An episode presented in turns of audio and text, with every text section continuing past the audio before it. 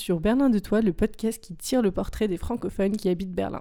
Je m'appelle Gabrielle et je suis ravie de vous inviter dans notre conversation intime avec l'invité du jour. Ensemble, nous allons découvrir son parcours, ses projets, sa personnalité et autant de différentes lectures de la ville. Alors bonne écoute et à bientôt Alors c'est parti Donc, Sébastien, bienvenue. Hyper contente qu'on fasse cet enregistrement ensemble. Merci pour euh, ton invitation. Avec plaisir. Et alors avant toute chose, est-ce que tu pourrais s'il te plaît te présenter? Alors, euh, je m'appelle Sébastien, j'ai 35 ans. Je suis street artiste euh, depuis... Alors je suis artiste, on va dire, depuis 2017 et j'ai ajouté, on va dire, une corne à mon, à mon arc en étant street artiste, donc en peignant sur les murs depuis 2019 sur Berlin. Alors, euh, nous, on se connaît depuis un bout de temps maintenant. Mhm. Parce que je pense qu'on- 2017, C'est ça. 2017-2018, ouais, dans ces eaux-là. 2017-2018, on travaille ensemble. Voilà. On travaille sur euh, comment développer ton Mm. art, y réfléchir, voir comment on peut le rendre plus international, accessible, etc.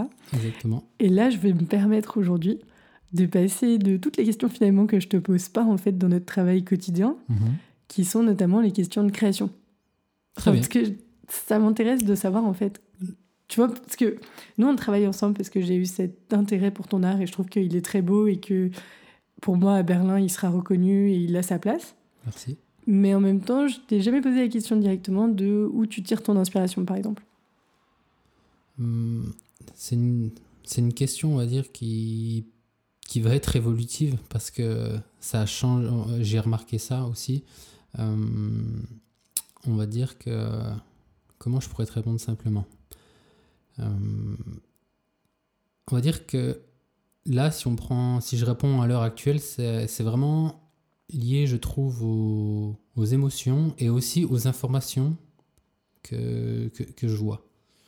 Par exemple, je vais te donner un exemple. Euh, récemment, j'ai eu l'occasion d'aller à Urban Nation, donc euh, musée, le seul musée de street art de Berlin.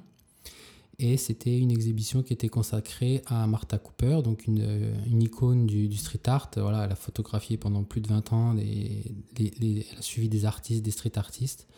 Euh, elle a photographié leur, euh, leur travail donc, pendant la réalisation de fresques. Et du coup, ça, c'est l'exemple typique où voilà, je suis allé à cette exhibition-là et maintenant, j'ai envie de faire une création par rapport à ça. Par rapport à Martha Cooper, lui faire une œuvre autour de- d'elle, de, son personnage, de son énergie. Et hum, c'est vraiment. euh, comment dire Alors qu'à la base, en 2017, je suis désolé si c'est un peu décousu, hein, voilà, euh, ça part un peu dans tous les sens, mais bon, après, c'est peut-être aussi ma personnalité qui, qui est comme ça. Hum, en 2017, par exemple, j'étais quand j'ai quand j'ai commencé à, à redessiner, on va dire j'ai dessiné des choses de mon enfance. Donc euh, ayant grandi dans les années 90, euh, on a été euh, cette génération de personnes a été vraiment abreuvée par le club Dorothée avec des diffusions de dessins animés allant jusqu'à plus de 20 heures par semaine. Donc je ne sais pas si on se rend compte, mais 20, 20 heures consacrées uniquement aux dessins animés. Et à cette époque-là, le club Dorothée avait fait des comment dire euh, achetait les mangas Comme on achète euh, voilà, euh, du saucisson ou bien du pain ou euh, pensez pour Nico. Euh, Pour les Donc, jeunes, tu veux dire pour les jeunes, voilà, sans certaines fois regarder le contenu. C'est pour ça qu'on s'est retrouvé avec des choses qui, je pense, à, à l'époque, pouvaient porter à comment dire. C'était des mangas, on va dire, qui, qui étaient plus réservés à- pour des personnes adultes, adolescents. Ok. Et personne ne les vérifiait? Bah, comme ils achetaient en gros, euh, donc du coup, tu avais beaucoup de violence, tu avais un peu des choses qui étaient. euh, je prends l'exemple par exemple de Nicky Larson. Maintenant, quand tu regardes Ni- Nicky Larson, ils ont fait aussi des, des films. Tu avais quand même euh, un. Comment dire un, un rapport euh, avec la femme qui était. euh, Enfin voilà, c'était, ça la mettait pas en valeur quoi. euh, D'accord. Et du coup. Euh, voilà, on se retrouvait face à ça, étant jeune, beaucoup de violence aussi. C'est pour ça que je, me souviens, j'avais souvent, euh, euh, enfin, je me faisais un petit peu engueuler au début parce que voilà, hein, tu regardes, enfin, ça c'était mes parents qui disaient ça, non, tu regardes des choses, c'est violent, c'est japonais, c'est violent. et c'est vrai que quand tu regardes Dragon Ball Z, au premier abord, je dis bien au premier abord, c'est de la bagarre. De la bagarre, des muscles, la testostérone, et voilà. Mais après, si tu creuses un peu plus, tu comprends pourquoi cette œuvre, elle est devenue incontournable et pourquoi il y a autant de personnes qui, aiment ça et qui, déclinent l'œuvre et qui la font, enfin, qui, qui lui permettent de, vivre à travers les, âges et jusqu'à aller, euh, euh, je crois récemment, il me semble que c'était pour les JO de Tokyo, ils avaient repris des, des personnages de manga pour euh, les logos ou des choses comme ça. Donc ça va jusque-là, c'est pour te dire que comment c'est rentré dans, dans, dans, la culture. Et nous, on s'est pris ça en plein, en plein fouet dans les années 90 et tu pouvais pas en fait y passer à côté. Parce qu'il n'y avait pas, à l'époque, il n'y avait pas Internet. Et du coup, euh, les seuls, on va dire, médias qu'on avait accès étant jeune, c'était euh, la télévision et justement le Club Dorothée. Et, et le Club Dorothée, attends, juste pour comprendre, c'est une émission jeunesse. Une émission. C'est une émission. Une émission jeunesse qui proposait euh, des dessins animés, des sketchs, euh, d'intervention. Il y avait, je me rappelle, certaines fois d'artistes de, la musique. Et euh, voilà, après, c'était des dessins animés pour la, en majorité d'origine asiatique, donc qui venaient voilà, de, des pays asiatiques. Quoi. Donc c'était du manga. Et du coup, si je comprends bien, tu as commencé par redessiner ça Voilà, parce que c'était. En fan art ou c'est. Enfin, voilà, c'est ça. J'étais fasciné par le, le. mot à l'époque. ouais, j'étais fasciné par le, le design des caractères, des personnages. Euh, et puis les valeurs, on va dire, qui, qui, transmet, qui se transmettaient. Par exemple, j'étais fan de, de, Goku. Désolé pour ceux qui sont fans de Vegeta, mais voilà, j'étais Team Goku et j'aimais bien ce personnage-là pour son, son abnégation, sa, sa, résistance toujours se relever. Enfin voilà, ça c'est des valeurs en fait qu'on retrouve dans, dans, les mangas, dans les shonen. Donc les shonen c'est pour les, si je dis pas de bêtises, c'est les mangas qui sont pour les adolescents. Il y a plusieurs types de mangas il me semble. Et, euh, et voilà, étant voilà, euh, un jeune, euh, ouais, jeune adolescent. T'avais avais quel âge du coup quand t'as commencé? Je n'ai pas envie de te dire de bêtises. Ah, quand j'ai commencé? Va dire les premiers dessins que tu as fait en mode fan art ou... Enfin, fan art, c'est un gros mot, mais je veux dire en recopiant. Ça, c'était encore plus... Enfin, ça, ouais, c'était Club Dorothée. Je me rappelle l'époque aussi de Lucky Luke. J'avais beaucoup de BD de Tintin, de Lucky Luke, et je m'amusais à reproduire les dessins de BD. Ok. Donc euh, là, on peut retrouver cet esprit-là dans, mon travail actuellement, qui est très euh, enfin, qui, ça se rapproche vraiment de, de, la BD. Et ça, j'ai pas envie de te dire de bêtises, je pense aux alentours de 7-8 ans. Je me souviens euh, que j'aimais bien dessiner. Ok. 7-8 ans. Après, je sais plus ce que je dessinais exactement. C'était de la reproduction de, de scènes de BD par exemple? De scènes de BD, de personnages, plutôt de personnages, parce que scènes c'était c'est déjà un autre niveau. Non, c'était juste des personnages. Je me souviens que c'était des personnages, c'était Lucky Luke, et j'avais eu, je me souviens d'un cadeau qu'on m'avait fait. Alors je sais, je devais avoir entre 8 et 13, 14 ans. Hum, c'était en fait euh, une initiation sous forme de livre qui t'apprenait en fait à créer de la BD, des personnages de BD, comment on met en scène euh, euh, certaines vues, tu vois, avec les, j'ai plus les termes techniques, les lignes directrices de certains dessins, les perspectives, tu vois, quand tu dessines. Et je me rappelle ça, c'était sur Lucky Luke, parce que tu avais tous des, des paysages de Far West, de, de, ouais, de, de, de cette époque-là, et je me souviens, j'avais eu ce, ce livre-là et ça m'avait marqué parce que même le dessinateur, en fait, il se confiait sur ses, ses défaillances, sur ses, sur ses carences qu'il avait eues au début. Les mains. C'était un truc. Moi, j'ai jamais eu ce problème-là avec les mains. Mais pour beaucoup de dessinateurs, les mains, c'est horrible. Euh, dessiner, ça demande, on va dire, plus de travail, plus de concentration. Alors que moi, ça serait plutôt euh, au niveau du, du regard pour faire transmettre des émotions euh, par rapport à un portrait. Euh, quand tu dessines un portrait, en fait, quand tu dessines les, yeux, ça, c'est pas des, c'est des choses que maintenant je, je, me régale à faire, mais ça a demandé du travail.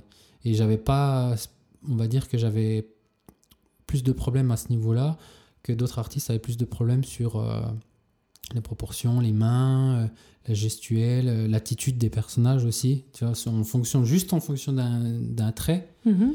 ça peut changer totalement l'attitude d'un personnage ou même, si tu te focalises juste sur le, visage, euh, l'expression du visage. Et ça, tu n'avais pas de difficulté avec ça? Alors moi j'avais des difficultés au niveau du regard, du visage, des émotions, D'accord. mais j'avais pas de difficulté au niveau de la, De la pose. de la- pardon. des, des mains Ok. et puis de la, on va dire du, du corps en général. Ok. J'avais des difficultés, mais on va dire que je les résolvais beaucoup plus facilement. Je passais, on va dire, euh, moins de temps à corriger mes erreurs par rapport à l'anatomie euh, d'un corps, des mains, que un portrait, un visage. Quand tu débutes, quand tu même pour refaire quelque chose d'assez simple, parce que le manga finalement, c'est des lignes qui sont assez simples, c'est très épuré. euh, Les Japonais, ils vont pas se casser ils vont au niveau du visage, je parle, ils sont très très très épurés. Et par contre, ils vont mettre le paquet sur l'action, sur les décors, sur le mouvement du personnage.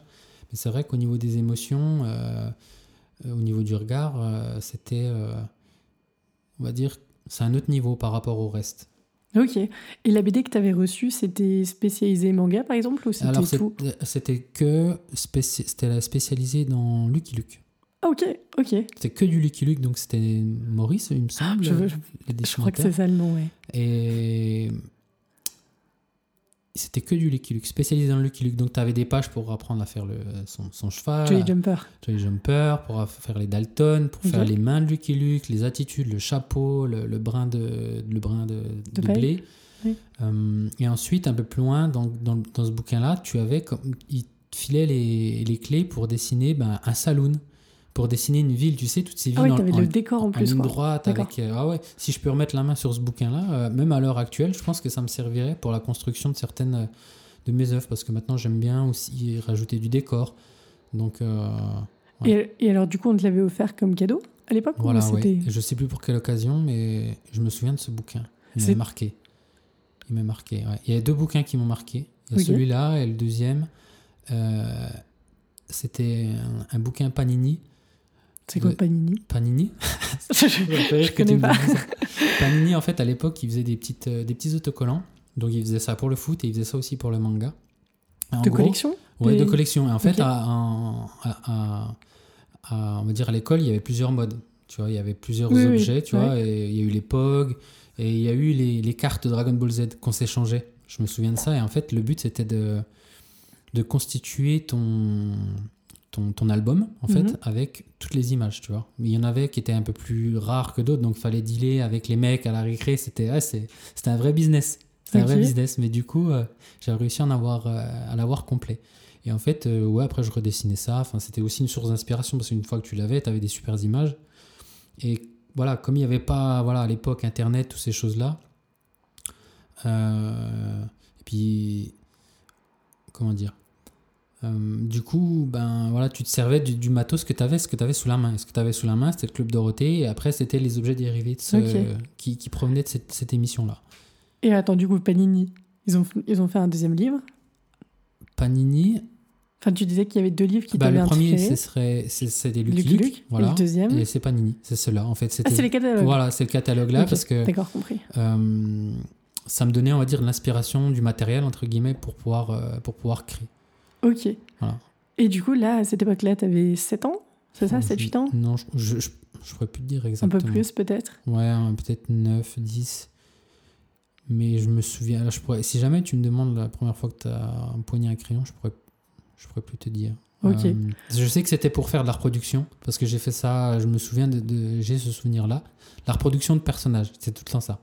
Alors ça, ça allait soit de BD, Tintin, Lucky Luke, ou Dragon Ball Z. Et tu inventais déjà des... à l'époque ou... J'étais pas dans ce style-là, non. Ok, c'était vraiment Non, la reproduction du réel. voilà reproduction de quelque chose d'existant. J'étais pas dans euh, parce que je sais qu'il y a des artistes qui ont débuté comme ça, qui dès, dès le départ en fait imaginent euh, des choses euh, qui n'existent pas, Ouais. qui sont dans leur imagination, mais qui sont toujours, euh, on va dire, tirées de, toujours inspirées de, de quelque de chose de façon, concret. Mhm. Mais après, oui, ils vont te le remixer, entre guillemets, si on peut dire ça comme ça, à leur sauce. Et alors, aujourd'hui, tu fais notamment des reproductions, on va dire, de photos, enfin, de choses réelles. Je, pas, je pense, tout, enfin, par exemple, Cara Delevingne ou Cristiano Mhm. Ronaldo, etc., Mhm, qui sont des personnages réels. mhm. Est-ce qu'à l'époque, tu reproduisais que des dessins ou est-ce que tu reproduisais aussi des photos, par exemple? J'ai vu, alors j'essaie de me souvenir, mais Hum, Par exemple, le- la plupart du temps, c'était que des choses issues de la, la pop culture, donc euh, du manga ou de la BD. Ça m'est arrivé de, me tenter sur euh, une photo d'un d'un Ouais. animal ou des choses comme ça. Hum, mais le plus souvent, j'étais plus, on va dire, attiré par euh, tout ce qui était euh, manga, euh, la culture asiatique, euh, les choses comme ça. Et les dessins, tu les gardais pour toi, tu les publiais, enfin tu les publiais, pardon, je voulais dire tu les donnais, Non, tu mais- les offrais ou c'est tu les montrais? C'était surtout est-ce que tu les montrais? Ou c'était un truc caché pour toi, etc.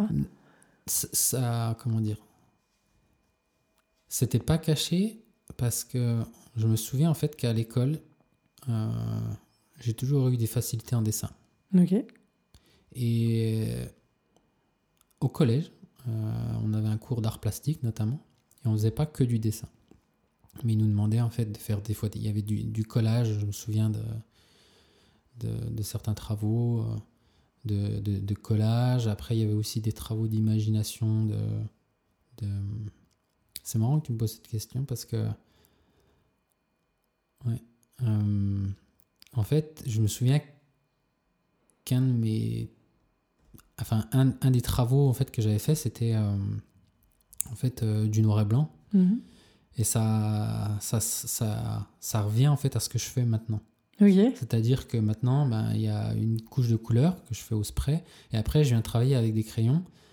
Et euh, ça, c'est vraiment avec les petits détails, comme, à comme ce que j'avais pu faire en fait au collège. Et ça me fait, ouais, ça me fait penser à ça. Ok. Ça me fait penser à ça. Et du coup, j'ai toujours eu des bons, des bons retours sur ce que je faisais en art plastique. Ça n'a pas été le cas dans les autres matières, mais en art plastique, euh, Ah, attends, parce que du coup, c'était la question que je voulais te poser sur euh, est-ce que tu dessinais du coup chez toi ou en art plastique ou est-ce que tu dessinais, t'étais le type à avoir euh, les colonnes de tes cours plein de dessins par ouais, exemple toujours. Ouais. Ça, j'avais ça. Alors après, je m'amusais. bah, je pense qu'on a tous fait hein, à dessiner le prof. Après, tu dessines un pote dans la marge. Ok. Ça, alors ça, j'avais pas tous mes cahiers parce que ça dépendait des matières. Oui. Voilà, une matière où je me faisais chier. où t'étais assis. Voilà. à, à côté de qui aussi. Et euh, mais euh, ouais, j'aimais bien remplir les, mes marges de, de dessin. Alors ça allait de, de formes géométriques. J'aime bien en suivant les, les, tu sais, les lignes des carreaux. Ouais, ouais. Je faisais des délires comme ça. Et sinon, bah, je m'amusais soit à dessiner le prof ou à dessiner un gars que j'appréciais ou pas. Ok. Et euh, mais j'ai, ouais, la caricature, c'est pas mon truc. Mais tu les montrais du coup ou c'était Oui, pour je les montrais. Toi, toi, Ok. Donc euh, voilà, après, ça- des fois ça faisait son petit effet, des fois non. Euh, et sinon, j'ai quelques souvenirs quand même que je dessinais le week-end, ok. de temps en temps. Euh, ouais. Donc c'était non, c'est quelque chose qui où je me, c'est un moment où, ouais, pour moi, ça évoque beaucoup de, enfin, des choses positives où tu peux te relaxer, tu penses pas. à- Alors c'était ma question. Ouais. Rétrospectivement, Mhm. tu dirais que c'était une façon de te vider la tête, une façon de t'exprimer ou enfin pour- pour- pourquoi tu Je le mets- dessinais en fait? Je le mets au même niveau que le sport. Je pense que c'était un moyen de relâcher des énergies. Parce Ouais. que je suis quelqu'un qui a beaucoup d'énergie. Et du coup, quand on a beaucoup d'énergie, bah, il faut trouver des exutoires. Donc le sport. Et après, j'ai eu cette chance d'avoir euh, cette sensibilité créative. Et euh, j'avais besoin aussi, ma personnalité avait besoin de... Je sais pas si on peut dire ça comme ça, après que j'ai exprimé avec mes mots, mais de, de dessiner. Il y avait un côté créatif en moi Ouais. Qu'on retrouvait pas en fait dans le sport. On peut, on peut l'avoir dans le sport, mais euh, je pense à un. Comment dire? Un sport de niveau ou de la danse Mais- par non, exemple même pas, même à la base, tu vois. Enfin, moi, je, quand tu prends euh, certains phénomènes au football, euh, ils, ont un don dès le départ. Moi, j'avais j'ai, ça, on va dire, après euh, à, à mon niveau, mais dans le dessin. Ok. Mais ça, ça a mis du temps à, à, à le trouver. Alors, je parle, je parle dessin, dessin, dessin, mais en fait, Mhm. tu fais aussi de la peinture. Est-ce qu'on est qu'on peut dire que tu fais de la peinture?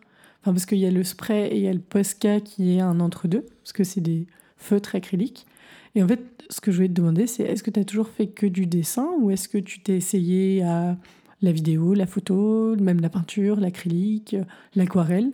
Alors, euh, C'était du crayon à papier, du bic? J'ai un souvenir que euh, voilà, euh, j'ai la chance d'avoir des parents qui sont qui étaient à l'écoute et ma maman m'a inscrit dans un cours de dessin. Ah oui, t'as pris- je savais Voilà. pas que tu avais fait des cours de dessin. cours de dessin, en fait, c'était des initiations à d'autres supports. Ok. Donc, euh, j'ai fait de la Très peinture. à moderne en plus. Ouais, j'ai fait de la peinture à l'huile. Ok. Je me souviens, j'avais peint les tournesols de Van Gogh. Ok. Euh, j'avais fait de la poterie. Euh, C'était sympa aussi, j'en garde des bons, des bons souvenirs. Là, c'est vraiment. euh, enfin, j'étais, oui, j'avais en dessous de 10 ans, il me semble. hein. Ok. Ou- ou- ouais. Donc, euh, mais alors, je pourrais plus te dire pendant combien de temps j'ai fait ça. Parce que après cette période-là, il y a eu la période des scouts qui m'a pris tout mon temps, on va dire. Je faisais partie des scouts. Et là, euh, Plus de dessin au scout on va dire la. Alors, La- juste, la euh, attends, attends, attends. Ouais. juste pour ceux qui connaissent pas les scouts, on va dire c'est une organisation De, qui regroupe des jeunes gens voilà, pour ça. des activités extrascolaires, en tout cas dans la nature, Exactement, dans la nature, et toujours qui avec fait ce du point. sport, de, Voilà, de l'initiation. Après, tu. de la enfin tu manges, tu dors. Dans la nature, non tu apprends à construire des tables, tu apprends à vivre sous une tente parce que à un moment de l'année, euh, tu fais des camps, des grands camps, on appelle ça. Où pendant deux semaines, tu es dans la forêt et tu dors euh, sous la tente. Tu, tu, dois, euh, comment dire, monter ta table. Enfin, tu dois en fait te créer ton, ton endroit pour vivre. Et euh, voilà, tu bosses euh, tout au long de l'année, on va dire, pour te perfectionner là-dessus. Plus, bien sûr, on fait des jeux avec beaucoup de folklore. Donc là, c'est là que le, euh, le côté, on va dire, la, la créativité aussi peut, peut ressortir. Quoi. Et du coup, tu t'es servi de ta créativité pour peindre. Enfin, moi, j'ai été scout et on avait eu des moments où euh, c'était pendant les installations du camp où tu montes ta tente, etc. Mhm. T'as un côté assez déco où tu fais un panneau pour ton équipe, ou ton... enfin, tu dé- décores ta table, ce genre de choses. Est-ce que là, c'est ressorti d'une façon ou d'une autre Est-ce que on voyait la différence, toi et d'autres personnes Ou est-ce qu'on te demandait à toi de le faire, ou ce genre de choses, ou pas particulièrement? Plutôt pour euh, quand il fallait dessiner des. Comment dire J'essaie de, de me rappeler parce que ça remonte. Euh, Ah, si, j'ai un bon exemple. Euh, à un moment donné, dans un, dans, dans un camp d'été, on avait fait un. Comment dire euh, On avait une activité, c'est-à-dire qu'on devait créer un roman photo. Ok. Et avec. euh, je peux citer des noms Ou pas? Ou. Avec. C'est des euh, amis à toi ou c'est c'est quelqu'un que. oui, euh, avec prénom peut-être comme tu veux Non, mais après, voilà, il y a, je, peux, je peux citer son nom, il n'y a, pas- y a pas de souci. Avec Sébastien Lecomte, je me rappelle de, de ça. On était, euh, lui, il était euh, responsable et moi, j'étais, euh, on va dire, éclaireur. Et les deux, on avait commencé à. Enfin, on, a- on- avait, comment dire, une petite. une petite équipe et on commençait à s'échanger des idées. Et là, je me souviens que j'étais parti dans un délire de. Tu sais, à l'époque, il y avait les films Scream de Wes Ouais. Craven qui étaient sortis. Et du coup, on avait refait un délire comme ça. Et euh, on avait repompé plein d'idées de ce truc-là. Et euh, je me souviens que là, j'avais vraiment participé à. Attends, c'était pour un jeu ou Ouais, c'était pour un jeu, un roman photo en fait. C'est-à-dire qu'on devait raconter une histoire. On était en équipe, on devait raconter une histoire, si- une histoire si mes souvenirs sont bons. Et du coup, on avait repris le- la thématique euh, du film Scream. Et du coup, il y en avait un de nous, je crois que c'était moi, qui assassinait tout le monde. Ok. Et fin, on devait prendre des photos de certaines scènes, on devait raconter une histoire, comment ça s'était passé. Et vous imprimiez les photos et tout ou on- oui, on avait imprimé les photos. Et après, euh, je crois que chaque équipe en fait présentait son histoire. Il y avait quelque chose comme ça. Et je me souviens que bah, il fallait de la créativité pour créer l'histoire. Et j'avais, je me souviens, j'avais quand même une grande, grande part de, de comment dire, de, une impo- enfin dans la création, on va dire que j'étais vraiment impliqué. C'était Voilà. le leadership dans, Voilà. dans le truc, quoi. Ça, ça, voilà. Ok. Ça, mais c'est ressorti plusieurs fois comme ça la, la création. Comme quand j'étais aussi en fac de sport, à un moment donné, première année, j'avais mis le dessin euh, de côté. Oui. short. Et du coup, euh, ils avaient fait appel euh, aux étudiants pour faire le logo de l'année du STAPS. Et du coup, c'était mon dessin qui avait été sélectionné. Et ouais, non, parce que du coup, je voulais dire qu'on était assez loin de là où on en est maintenant. Et je voulais te demander, du coup, à l'époque, c'était plutôt un hobby. Est-ce qu'il y a un jour, un jour quand tu étais jeune, on va dire, Mhm. où tu t'es dit, ah, j'aimerais que ce soit mon métier? Tu sais, comme on dit. euh, bah, tu- jamais. Jamais? Non, je vais te dire clair- clairement, jamais. J'ai jamais pensé à cette époque-là. Même, euh, euh, comme je t'ai dit, en fait, c'est resté enfoui un bon moment. Ok. Euh, attends, parce que du coup, j'ai deux questions particulières par rapport à ça. Mhm. Est-ce que des gens t'ont dit, tu te souviens de la première personne par exemple qui t'a dit tu devrais les vendre ou qui t'en a parlé d'une façon de professionnelle de tes dessins ou de tes créations? Oui. Bah, c'est toujours euh, Sébastien Lecomte. C'est lui, lui qui t'en a parlé la première fois Voilà, voilà, qui, qui- bah, d'ailleurs, j'avais été associé avec lui là, les premiers mois, première, euh, la première année. Et euh, c'est vrai que oui, s'était intéressé, il avait vu en, en gros le, le- le potentiel parce qu'il suivait. En fait, ça s'est passé comme ça, c'est que j'avais fait quelques créations, j'avais pris des photos, je les avais publiées sur Facebook. Ok. Et du coup, j'ai eu des retours euh, tout de suite. Donc, j'ai eu des retours déjà de clients qui étaient, enfin, de futurs clients, potentiels clients. Et ensuite, d'un autre côté, j'avais euh, Sébastien Lecomte qui m'avait dit, bah écoute, euh, on pourrait peut-être faire quelque chose tous les deux par rapport à ça. Mais après, voilà, tu, moi, j'avais d'autres priorités à l'époque et euh, j'avais mis ça euh, de côté euh, pendant, ouais, pendant un bon moment. On va dire que je faisais des boulots. j'ai tenté- j'ai testé plusieurs choses. Voilà. Ok. Et, coup, Et attends, parce que juste du coup pour ma, ma Ouais. deuxième question là-dedans, Ouais. c'était est-ce que tu te sou- est-ce que ça t'est arrivé un jour Est-ce que tu te souviens de la première fois où tu as fait une création pour quelqu'un? Est-ce que ça t'est arrivé? Qu'est-ce que t'entends par. euh, Est-ce que tu peux détailler euh, Enfin, est-ce que création pour quelqu'un? C'est-à-dire que quelqu'un me demande. non une justement, création? Ou c'est toi qui l'as fait de toi-même en te disant j'ai envie d'offrir un dessin ou une création à quelqu'un? Est-ce que ça t'est arrivé? Ah oui, ça m'est arrivé de- d'offrir mes dessins. Après, la première fois, je pourrais plus. Je m'en souviens. Enfin. Je sais déjà que. Il me semble. Hein, euh, je dis pas de bêtises, mais euh, je, je donnais, on va dire, mes, mes, mes dessins quand euh, j'étais adolescent. Tu vois, quand j'avais un pote qui aimait bien, ouais, bah tiens, vas-y, tiens, je te le file. Ok. Voilà. Parce que moi, je faisais ça comme ça. Il avait pas de. Je pensais pas. Je pensais pas à en faire un métier, à, à créer, à, voilà, à créer une carrière autour de ça, non. Alors du coup, t'es passé par différents métiers. Mhm. peut-être pas obligé de passer en détail dessus, mais ce que je voudrais te demander en tout cas, c'est quand, quel a été le moment où tu t'es dit, ok, je me lance Parce que du coup, tu étais salarié avant, j'imagine. Mhm. Et quel a été le moment où tu dis, euh, ça y est, je me lance? Qu'est-ce qui a été le déclic?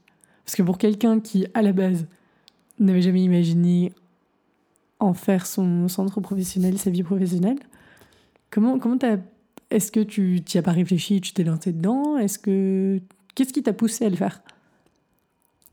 On va dire qu'il y a plusieurs facteurs. Il y a plusieurs facteurs. Bon, après, il y en a un que tu connais très bien de facteurs. Ça, je sais pas si. Gilbert, on pense à toi. voilà. Ok. Donc, ça, je sais qu'il a fait du boulot en.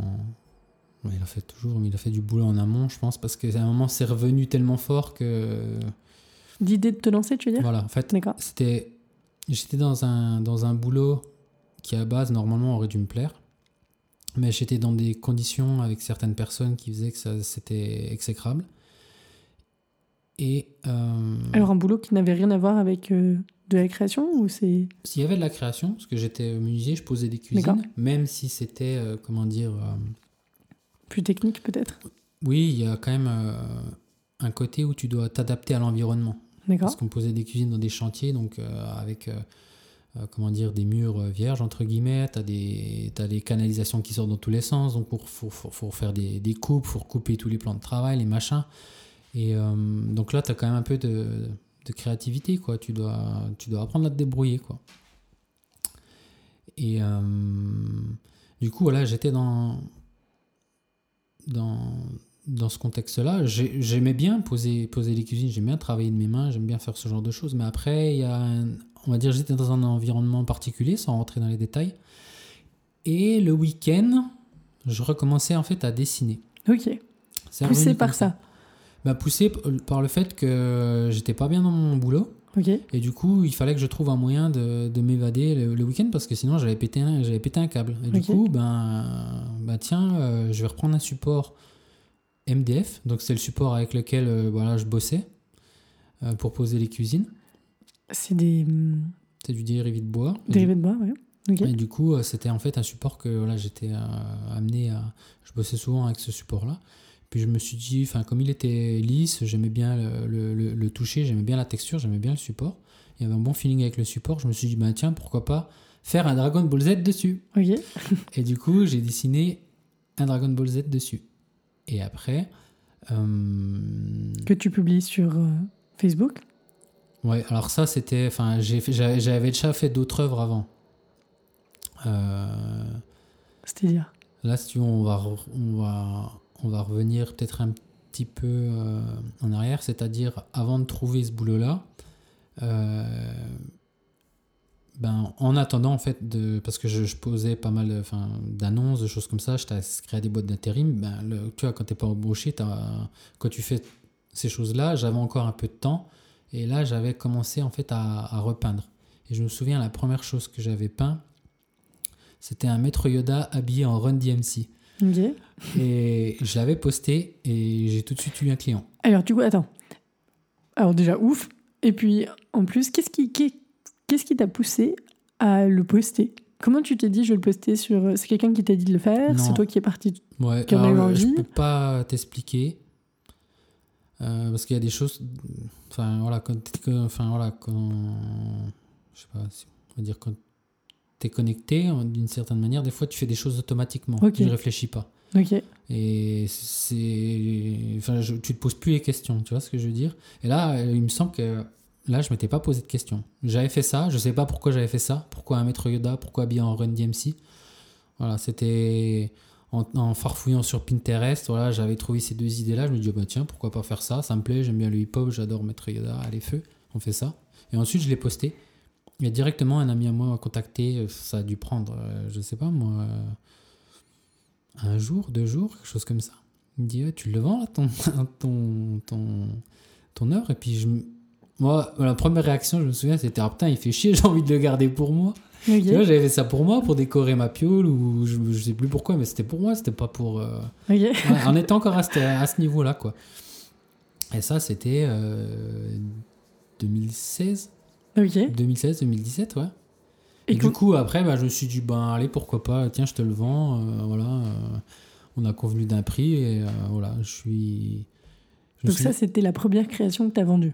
Voilà, première création que j'ai vendue, mais avant ça, je pense que ça a été des créations que j'ai fait pour le plaisir et des créations aussi que j'ai données. Et alors, du coup, alors, attends, hyper intéressant. Donc, ça, c'était la première. Voilà.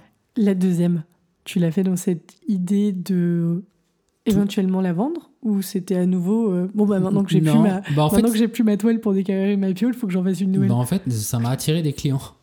C'est-à-dire Sébastien Lecomte, il me semble que ça a été mon deuxième client et du coup, il m'a commandé bah tiens, est-ce que tu crois lui, il te l'a commandé. Ouais, tu pourrais pas me faire un Gandalf avec un phénix Ok. Il m'a juste dit ça. Il me dit je suis fan du personnage de Gandalf et je veux un phénix par rapport à mon histoire personnelle. Ok. Tu te démerdes. Et là, j'ai commencé à farfouiller sur euh, Pinterest, site que j'adore. Donc je vous recommande si jamais vous cherchez des idées de décoration, de, créa- de création, c'est une mine d'or.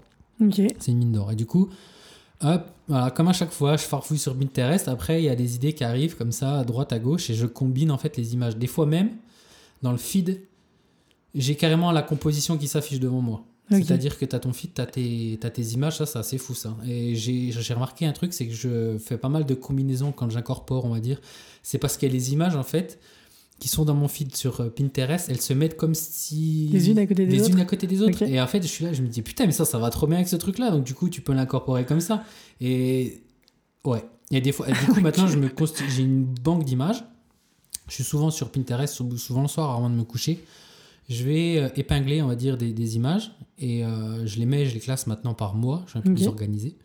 Et du coup, euh, euh, par mois, et ben voilà, mois de septembre, tac, je regarde, je me dis, ah ouais, il y a ça, ça, ça. Et en fait, maintenant, pour recréer mes, mes œuvres, je vais dans les mois ou bien dans les choses qui m'ont plu et je me dis, bah tiens, ça, ça me plaît. Comment je pourrais en faire, comment je pourrais en faire une création? Donc, c'est un élément d'une photo, ça peut être un animal, ça peut être un paysage, un élément de paysage. Hein, j'aime bien parce que j'aime bien la forme, j'aime bien euh, comment comment c'est mis en valeur, tu vois. Et du coup, avec ça, ben, ça me permet de, de créer mes, mes œuvres, en fait. Grâce à... Je fonctionne aux images. De toute façon, j'ai une mémoire visuelle. euh, auditif, je suis zéro. Et je fonctionne aux images. Et voilà. Pinterest, c'est pile poil euh, voilà, ce qu'il me faut. Et alors, si je comprends bien, du coup, les clients se sont succédés les uns après les autres en commandant des œuvres à chaque fois? Voilà. C'est ça. euh, C'est ça. Et en fait, une œuvre, la première œuvre, ça a attiré des, un, un client. Et après, ce, ce client-là m'en a commandé une, a été satisfait du résultat de la première. Et du coup, il m'a dit, ben tiens, là, il faut que je décore mon bureau. C'est des gens que tu connaissais juste ou- Toujours, ça, ça a été, dans la plupart du, du cas, euh, des amis proches, ouais. Des amis proches. Et du coup, euh, ces amis proches-là donc, ont soit décoré leur intérieur, donc chez eux, soit leur lieu de travail. Et du coup, après ça, le cercle, il s'agrandit. Et du coup, il y a le frère de d'un ami qui a vu ça donc dans son magasin ou soit chez lui. Oh putain, c'est trop bien, j'aimerais bien avoir ce truc-là aussi euh, dans, dans, mon, dans mon bureau, bien chez moi. Tac, et après, je reçois des, j'ai reçu des appels, j'ai reçu des demandes. Et voilà, ça, ça a démarré comme ça. Ça a démarré comme ça. Sur une, sur une connerie, entre guillemets, d'un truc que je voulais faire parce que ça me plaisait. Et euh, voilà. Donc pop culture, voilà, un mélange de deux éléments de pop culture. Et euh, voilà, ça a été la, ça a été la première euh, œuvre, on va dire, que j'ai pu vendre. Et alors, du coup, dans les... à quel moment les commandes sont passées à des gens qui achetaient des créations que tu avais déjà faites? Ou à quel... quelle a été en fait ta... peut-être ta première création que personne t'avait commandée? C'est une bonne question. Euh, là, comme ça, je je m'en souviens plus. Ou euh, tu, tu sais pourquoi tu l'avais fait? T'avais eu une envie d'un coup, même si personne ne te l'avait demandé Tu as vu une différence ou pas? Non. Non, franchement, non. Parce que je suis quand même assez. J'ai la chance de- de- de- d'avoir euh, des gens qui me font confiance. Et du coup, euh, même s'ils me demandent certaines choses, comme par exemple euh, voilà, cet exemple de la toile là, euh, de Gandalf et du Phénix, après, ce qui, ce qui est bien, c'est que voilà, j'avais juste ces deux éléments-là. Et après, c'était à moi de, de les combiner pour rendre quelque chose d'har- d'harmonieux. D'accord. Donc ça, c'est le job de l'artiste, quoi. Et euh, puis j'aime, enfin, ouais, j'aime bien quand on me donne quelques lignes directrices ou pas. hein. Après, ça dépend. euh, j'aime bien bosser euh, de différentes manières. Mais à cette époque-là, oui. J'avais juste deux lignes directrices et je me souviens, j'avais galéré pour trouver la transition entre Gandalf et le, et Et le. Phénix. Voilà. Et du coup, je l'avais. Allez la voir, elle est très belle cette, euh, cette création. Voilà. Ça, c'était. ouais, J'ai passé du temps, en fait, à. Ça, ça peut être intéressant pour les gens qui. Comment dire Qui, qui, qui veulent créer euh, des, des œuvres. Euh, voilà, déjà, il faut savoir que ça se fait pas comme ça. Et que ça demande euh, voilà, de l'entraînement. Et je me souviens que pour ça, j'avais dessiné plusieurs, plusieurs choses, plusieurs petits croquis. Euh, j'avais passé un bon moment, en fait, à trouver la transition entre les deux éléments-là. J'avais les deux éléments. J'avais le Gandalf d'un côté, j'avais le, le, le Phoenix de l'autre. Et j'avais passé du temps à qu- qu'est-ce que je pourrais trouver pour euh, les relier. On leur dit ben, en fait, euh, à un moment donné du film dans Le Seigneur des Anneaux, t'as Gandalf qui fume une grande pipe et qui fait des. Il dessine avec sa bouche euh, un bateau, il me semble. euh, et du coup, je me suis souvenu de cette image-là. Je me suis dit, mais oh, merde, putain, le mec, il fume. Je me souviens de ce truc-là. Donc, on, va, on, va, on va lui mettre la bouche un petit peu comme ça, comme s'il il, sortait en fait de la fumée d'un cigare ou je sais pas trop ce qu'il fumait. Et du coup, dans cette fumée, on va incorporer euh, un phénix qui, qui déploie ses ailes et qui, qui, va s'envoler. Voilà. C'est en me rappelant d'une scène du film. Ok, parce que ça s'éloigne un peu de l'image, on va dire, d'Épinal, des muses qui inspirent euh, l'artiste, et tout à coup, il a le truc tout près qui arrive. Tu penses que c'est vrai, ça, ou, Ça, je pense, ouais. Je ou pense c'est que- un mélange, peut-être Je, je pense que. Non, moi, je, je crois en. Comment dire En, en cette chose-là. Si. Parce qu'il y a des fois, en fait. As les, généralement, t'as- enfin, non. Pas généralement, parce qu'il n'y a pas de généralité, mais tu peux avoir, en fait, l'idée qui t'arrive au pile au moment où tu as envie de faire ça. Tu vois mais il y a des fois, tu as les idées quand tu es aux toilettes. Mhm. Voilà. Moi, c'est souvent comme ça. Ok. Souvent quand, euh, quand je vais pisser. Et j'ai écouté un reportage d'ACDC et le guitariste Angus Young a chopé les accords de I Will to, to Hell Mhm. en pissant. Bon, bah, ça va, alors on peut Voilà. le dire. Voilà. Donc, et je me souviens de ça. Je me souviens de ça. Je me suis dit, putain, merde, je suis pas le seul. euh, voilà. Mais on fonctionne un peu tous de la même manière. Mais après, euh, moi, j'ai souvent des idées, euh, voilà, en étant aux toilettes ou Sous bien la douche, sous la douche aussi. En fait, ça, ça, ça t'arrive comme ça. Je sais pas comment on peut décrire ça, mais t'as des. Moi, j'ai des images en fait. Ok. Ça me vient. Alors des fois, je pense aussi que ça peut venir par des voix ou des choses comme ça. Moi, les voix, ça vient différemment. On va dire, j'ai comme s'il y avait quelqu'un des fois qui me soufflait des choses. Mais ça demande en fait d'être euh, très calme à l'intérieur de soi. Faut pas que ton ego, il faut le calmer, tu vois. Faut, je, c'est très mal expliqué. Je suis désolé, mais je l'explique avec mes mots, avec mon ressenti, et c'est brut. Et voilà. Après, si ça peut moi, je, j'essaie d'être transparent parce que peut-être qu'il y a des gens, ça va inspirer des gens. Voilà, le, qui se disent, ben ouais, mais j'ose pas créer des trucs comme ça. Parce que j'ai, une question pratique. Si l'idée te vient quand tu es en train de pisser, j'imagine que c'est pas parfois le moment de la journée où tu peux te consacrer à faire un dessin ou ce genre de choses. Donc tu, tu, fais quoi? Tu l'écris Tu as un carnet où tu prends des notes bah, Des fois, euh, alors, au début, je faisais le, je faisais le cake. Oh, ben, je m'en rappelais. Ah, tiens, ouais. Tiens, bah, j'ai loupé pas mal d'idées comme Enfin, j'ai oublié, pas loupé, j'ai oublié pas mal d'idées comme ça. Et maintenant, quand C'est-à-dire, attends, attends, juste qu'on comprenne. Bah, c'est-à-dire que je suis en train de faire un truc qui n'a rien à voir avec euh, mon activité principale. Ok. Et là, bam, j'ai une idée. Et au début, je me dis, ah, c'est bon, je vais, je vais, comment dire, je vais, je vais la mettre dans, je vais m'en souvenir. Ouais. Non. Maintenant, parce que ça devient, et des fois, c'est tellement subtil que maintenant, je me rends compte. Mais il faut. Tu, tu les notes du coup Maintenant, maintenant, voilà. Maintenant, je les note. Quand j'ai un truc, en fait, quand euh, j'ai l'idée plus la sensation, j'essaye de mettre des mots sur euh, ressenti. C'est-à-dire que des fois, tu peux avoir une idée, mais tu te dis, oh, t'as pas le feeling, tu vois. D'accord. Mais quand t'as l'idée et puis que tu sens que. Il y a un truc. Il y a un truc, ou des fois, t'as des frissons. Ouais. Là, ça veut dire que t'es dans du bon. Donc là, ça veut dire, hop, prends le téléphone, tac, tu vas dans Notes, tu notes le truc. Voilà, où tu prends un coin de. Au début, je l'ai noté sur des coins de feuilles, mais je me suis rendu compte que. Ça s'éparpille. Ça s'éparpille, puis après, je sais plus dans. Voilà, j'ai un, sketch, j'ai un sketchbook, je sais plus dans quelle page tu, tu, passes du temps, alors que tu prends ton téléphone, tu vas dans Notes, tac, tu regardes et. Euh, c'est plus, c'est plus facile, on va dire, pour retrouver tes idées. C'est vrai que c'était un des meilleurs moi, conseils qu'on m'avait donné, c'était euh, ne fais pas confiance à tes Ah ça, joue des tours, prends des notes si tu as ah des idées, ce genre de choses. Mais du coup, c'est amusant de voir que pour les artistes. Et du coup, quand tu relis ton carnet dans les idées, ça te revient de la même façon ou c'est. Ça dépend. Il y a des fois, je, me... je pensais avoir une bonne idée, puis finalement, quand je la relis, bah, je la trouve éclatée au sol. ok. Voilà, faut être clair. Et il y en a d'autres, euh, je me dis, ah tiens, euh, ça c'est intéressant, je pourrais le réutiliser comme élément dans la prochaine création. Tu, tu, sais combien de temps ça te met peut-être pour créer ou pour réfléchir à l'idée? Est-ce que ça change en fonction des idées? Est-ce que parfois c'est trois mois, un an? Non, ça dépend vraiment de comment tu es à l'intérieur de toi. Voilà. Si tu arrives à... C'est pas évident, hein, à, à, mettre de côté, on va dire, euh, les pensées négatives, le stress, la peur, mm-hmm. sur, euh, de manière générale. Si tu arrives à mettre ça de côté, et à te consacrer euh, à, la création. Donc ça veut dire, j'ai remarqué ça, c'est si jamais tu as envie, si tu as vraiment envie, tu te dis putain là, euh, j'ai envie d'envoyer un truc qui, voilà, ça va, ça va envoyer. Ça va, ça va être mieux que ce que j'ai fait euh, précédemment. Mm-hmm. Voilà. C'est là, je suis vraiment dans cette période-là où c'est un combat, on va dire, contre moi-même. Tu dis, ok, d'accord, là j'ai fait un graphe mais le prochain il va être meilleur.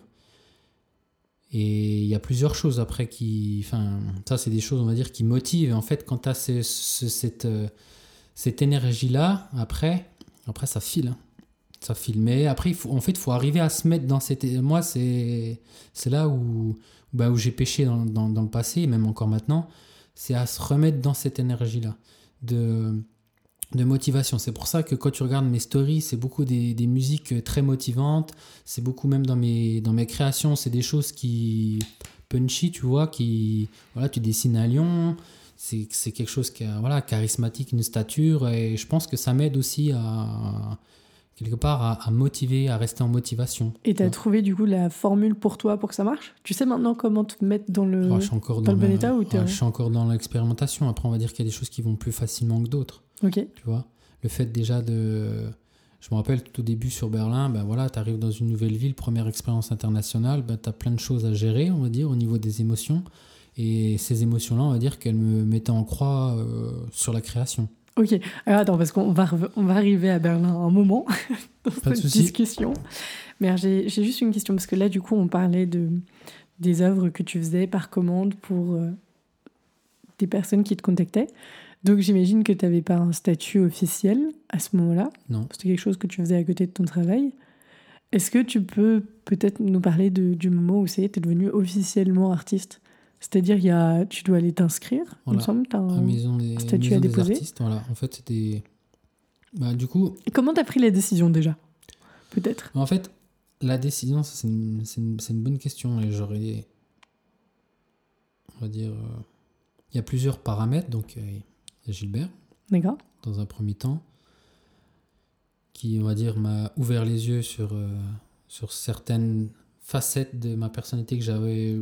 Voilà. J'avais décidé de mettre de côté. Donc, la créativité, par exemple, notamment. Gilbert, qui est, qui est mon beau-père et que tu voyais en, en thérapeute finalement. Voilà, en thérapeute, euh, avec qui j'ai eu plusieurs, euh, plusieurs séances. Donc il y a ce facteur-là, premier facteur vraiment important. Lui, on va dire qu'il a, comment dire, euh, déclenché, ou on va dire... Tu as fait réfléchir de façon sérieuse, on Voilà. pourrait dire Voilà, exactement. Ok. Voilà, ça c'est très bien dit. Euh, dans un deuxième temps, donc le, le métier où je me trouvais pas, je me trouvais pas à l'aise dans, D'accord. dans, dans, dans- dans ce que je faisais, j'avais envie d'arrêter. Et euh, je me souviens d'une vidéo sur YouTube d'un mec qui disait euh, si voilà aujourd'hui votre famille est euh, prospère sur 10 générations. D'accord. Financièrement, que vous avez la santé, que voilà, tout va bien, tout est au beau fixe. Vraiment tout, tous les voyants sont verts, tout ce qu'on voilà, vous êtes euh, vous êtes heureux, vous, vous- enfin voilà, vos proches n'ont pas de soucis, vous n'avez pas de soucis. Qu'est-ce que vous faites de votre vie? D'accord J'ai répondu à cette question. Bah, une bonne partie de ma vie, ça sera de, ça serait dans ce contexte-là, bah, dessiner. C'est en gros, si tu n'avais aucun frein dans ta vie, qu'est-ce que tu ferais? Voilà, exactement. Tu n'as aucun frein dans ta vie, tu n'as pas de problème d'argent, pas de soucis de santé, tout est proche, ou voilà, les gens qui sont autour de toi, tout, tout va bien, il n'y a, y a- y a aucun souci, vraiment. Tu vois, c'est vraiment euh, qu'est-ce que tu fais de ta vie? Qu'est-ce que tu fais de ta vie? Et du coup, euh, moi j'avais plusieurs. euh, ça, ça m'a mis une frappe. Ça m'a mis une, Ouais. une- ça, ça, m'a, ça m'a, ça a été comme un, on va dire, euh, un électrochoc, quoi, cette phrase-là. Parce que je me suis posé dans le canapé, je me suis dit, merde, attends, c'est quoi? Je vais essayer d'y répondre. Qu'est-ce que je vais faire de ma vie? Alors, tu as répondu avec un papier, crayon, en y réfléchissant En y réfléchissant. Ok. Voilà. Je suis pas trop euh, papier crayon. Je te demande, pas pour ça apparemment. Comment ça, voilà. et, euh, et du coup, j'ai réfléchi et je me suis dit, euh, il y avait plusieurs idées qui me sont venues en tête, dont la- le, dessin. Je peux te demander quels étaient les autres, par curiosité? Filer des coups de main aux autres.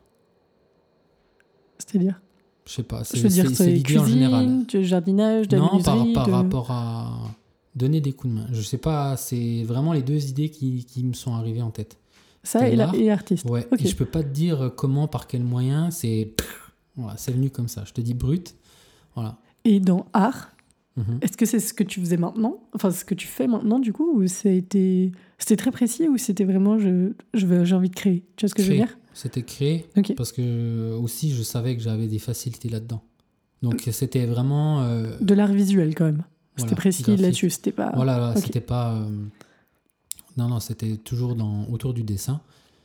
Et euh, après le, support ou la technique, on s'en fiche un petit peu quoi. C'était vraiment vas-y, fais quelque chose avec tes mains parce que t'as c'est comme si ouais, on m'avait soufflé ça, tu vois, t'as as cette chance parce que c'est une chance de- d'avoir des facilités là-dedans. Donc euh, si tout va bien dans ta vie, ça serait con de mettre ça de côté, quoi, et pas de faire profiter euh, les autres aussi par rapport à, par rapport à ça, quoi. Et j'imagine que le fait que tu gagnais aussi de l'argent éventuellement avec euh, les gens qui te commandaient, ou ça a Mhm. été juste ça qui t'a fait prendre la décision? Parce que je veux dire, quand Non, tu... même pas. Franchement, c'est étonnant. C'est-à-dire que tu as quitté ton boulot salarié en te disant je me lance là-dedans, j'essaie? Ouais. C'était l'idée de essayer C'était l'idée d'essayer et après c'est peut-être aussi euh, ça dépend aussi de ta personnalité. Moi je sais que j'aime bien faire des choses euh, et réfléchir après et, et il Je ça. Et- non mais c'est faut, faut, faut le dire. hein. Euh, Après c'est vrai que j'ai Parce qu'on en reparlera après, mais quand on vient en Allemagne, quand on parle pas l'allemand et pas très bien l'anglais, c'est pour ça que je me permets de, Bon, ben, de faire une petite vanne. faut.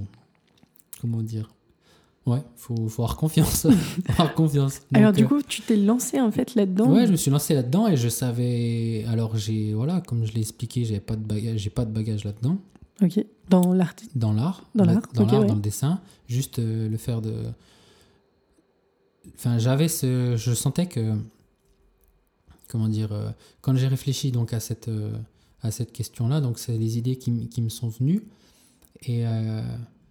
comment dire Ah, j'ai perdu ce que je voulais dire. J'avais un truc intéressant à dire. Alors, bah, ça me reviendra peut-être après. J'en profite pour moi ajouter que t'es un.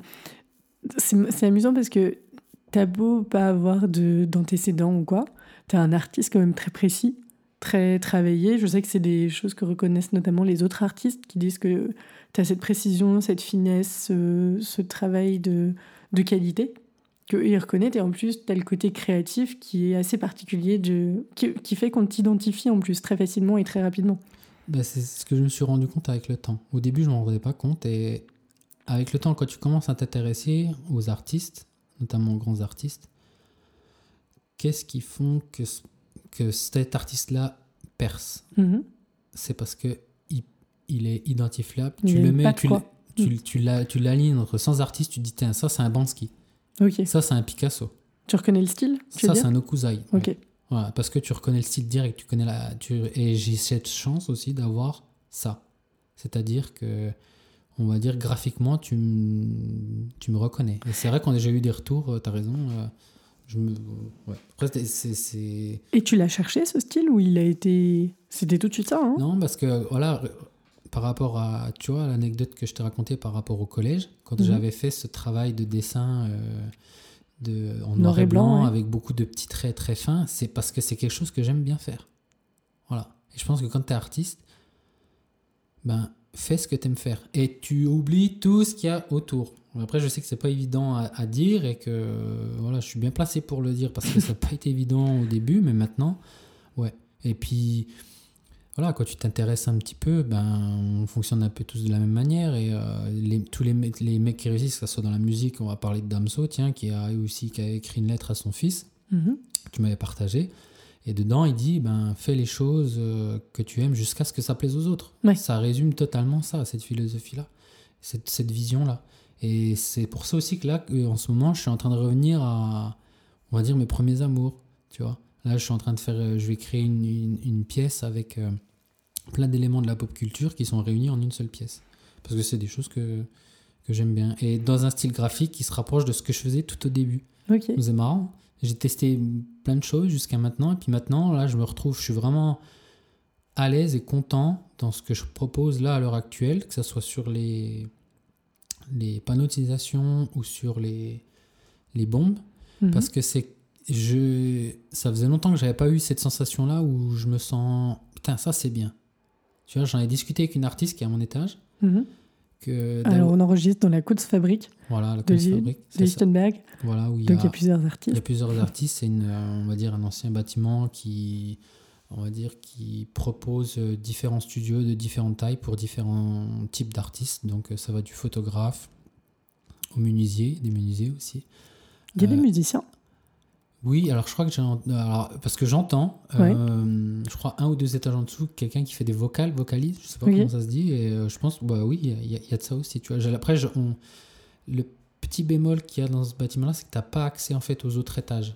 Parce que tu as une clé qui ouvre juste simplement ton étage. Donc tu peux pas te balader dans les autres étages et puis, je sais pas, discuter. Moi, Ça, c'est un truc, c'est un, peu, c'est un petit peu dommage. C'est un petit peu dommage parce que du coup, tu, tu connais les artistes, mais quand il y a les.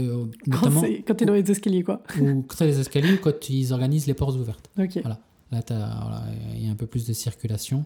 Voilà, mais sinon, c'est un endroit extraordinaire. Et Excuse-moi, tu, tu parlais de l'autre artiste. voilà, l'autre artiste, et du coup, on, on discutait de ça. De le fait d'être satisfait de ses, de ses créations. Et là, ça fait 4 ans que je fais ça. Et là, depuis quelques temps, je suis satisfait de ce que je fais. Alors, Que tu l'étais, à- tu l'étais pas avant non, Ou parce t'es- qu'à chaque fois, j'avais toujours des critiques à me. Me dis, putain, mais ça. euh, Ah, Après, je, suis- je suis assez dur avec moi-même. hein. C'est-à-dire qu'à chaque. euh, chaque projet, je suis. Non, je n'étais jamais satisfait. Regarde ça, là, tu aurais pu faire. Enfin, je. Ouais, je le cache pas, je suis très, très critique. Et, euh, Et là, quand tu finis, tu es satisfait c'est-à-dire ouais, là, ben, Ah, marrant, ok. là euh, par exemple, la, la série de, de spray, là, je suis super content du résultat et je crois en mon produit à 200%. Alors qu'avant, même une toile, bah, que ce soit un peu plus grosse ou ce que je faisais sur MDF, euh, j'y croyais pas. Enfin, c'est pas que j'y croyais pas, mais j'étais pas convaincu à 100%. Alors que là, je- le truc, je le défends à mort, quoi. Ok. Donc, euh, parce que j'aime bien le style graphique. Je crois que, ouais, j'aime, parce que j'aime bien le, hum, comment, le résultat final. Alors qu'avant, le résultat final, j'étais pas, j'étais pas satisfait. Alors que les autres pouvaient me dire, putain, mais c'est super, machin. Non, non, il y a toujours une partie de moi qui était. Non, non. Il y a un truc qui. Non. Mais j'ai, j'ai encore ça avec, euh, avec le spray. Parce que le spray, c'est quelque chose C'est que- autre chose, ouais. C'est autre chose et que je maîtrise moins. Mhm. Euh, mais du coup, euh, ça, ça viendra peut-être un peu plus tard, le fait d'être sa- d'être satisfait de son mur. Là, à chaque fois, même le dernier en date là, que j'ai fait, j'ai j'ai envie de le recommencer. Ok. Voilà. Alors que là, ces projets-là, non, ils sont nickel. On Et alors, touche attends, qu'on reparte du coup au, au Mm. moment où tu as lancé ton statut d'artiste. Ouais, désolé si je pars en. Je t'en prie. c'est pas pour, au contraire, on apprend les choses en plus. Quand tu as créé ton, ton statut d'artiste, Mhm. tu as eu un doute au moment de le faire ou tu savais que c'était la Bah, bonne chose à as faire toujours ou- des doutes. T'en as toujours des doutes. Et tu te dis, putain, mais où je fous les pieds? Ok. Dans quoi je mets les pieds? Mais Et après, tu. Qu'est-ce qui t'a poussé à le faire du coup quand même? L'envie de dessiner. On en revient toujours au même. Ouais. Si tu as cette flamme-là à l'intérieur de toi dans ce que tu fais, quand tu trouves, en fait, c'est ça. Quand tu trouves ta voix et que tu as cette sensation-là, tu te dis putain, j'ai envie de faire ça tout le temps et tout. Feu. Il faut, faut arrêter de se poser des questions. Je sais que c'est- facile à dire comme ça. Là, on est détendu autour d'un micro, mais et après de le mettre en action, c'est autre chose. Mais ouais, il faut se lancer. Quand tu trouves, tu as vraiment quelque chose qui te fait vibrer, Mhm. ben voilà, fais-le à fond. Et tu t'en fous de d'où ça va partir, euh, vers quoi. Tu, tu peux pas prévoir déjà où, ça va t'amener. Si tu écoutes les artistes à chaque fois quand ils ont commencé, tu écoutes leur interview, les choses comme ça, mais jamais ils se se seraient imaginé, bah tiens, j'aurais une carrière interne. Enfin, même s'ils le voulaient, tu vois, mais c'est tellement, il y a tellement un monde entre le vouloir et puis le, le faire réellement que euh, oui, bah, même si tu le, tu le veux, ben, pour arriver à un statut d'artiste international, il va falloir cravacher. Quoi. Donc, euh, ouais. Et tu crées ton statut en quelle année exactement? 2017, septembre 2017. Donc septembre 2017, tu es officiellement Voilà, artiste. Je suis Comment- inscrit à la maison des artistes. Ok. Comment tu te présentes aux autres comme ça? Tu, tu vois ce que je veux dire? Co- Comment ça se passe? Comment les autres te perçoivent? Tu quittes ton boulot à ce moment-là? J'avais déjà quitté quelques mois auparavant. D'accord quelques mois auparavant. Et euh, voilà, après le, le temps de voilà, rentrer en contact avec euh, Sébastien pour euh, monter ça, parce que lui à la base il s'occupait de tout, tout ce côté-là administratif. D'accord C'était notre, notre deal, entre guillemets, tout au début. Et du coup, il s'était occupé de ça, de cette partie-là. Et euh, du coup, il m'a fait mon inscription à la maison des artistes. Bon, je lui ai fourni toutes les informations. Et voilà. Ok, donc a t'étais pas, tout, pas tout seul Non, quand t'as commencé en fait exactement. Non, Ok. J'étais pas tout seul. Parce que euh, bah, c'est comme avec toi en fait. hein. J'ai posté. Alors lui, ça s'est fait sur les réseaux sociaux et puis parce qu'on se connaissait. Mais euh, voilà, quand je t'ai rencontré, toi, le premier contact que tu as eu avec, euh, avec moi, entre guillemets, c'était par rapport à une toile que j'avais postée dans un restaurant. Ouais, et alors, tu avais, accroché au niveau du, du style. On va expliquer parce que j'avais fait une partie de mes études en Allemagne. J'avais fait un an en Erasmus et j'étais notamment passée par Berlin. Et en revenant, on a déjeuné avec ma famille dans un restaurant où tu avais des œuvres qui étaient installées au mur, accrochées.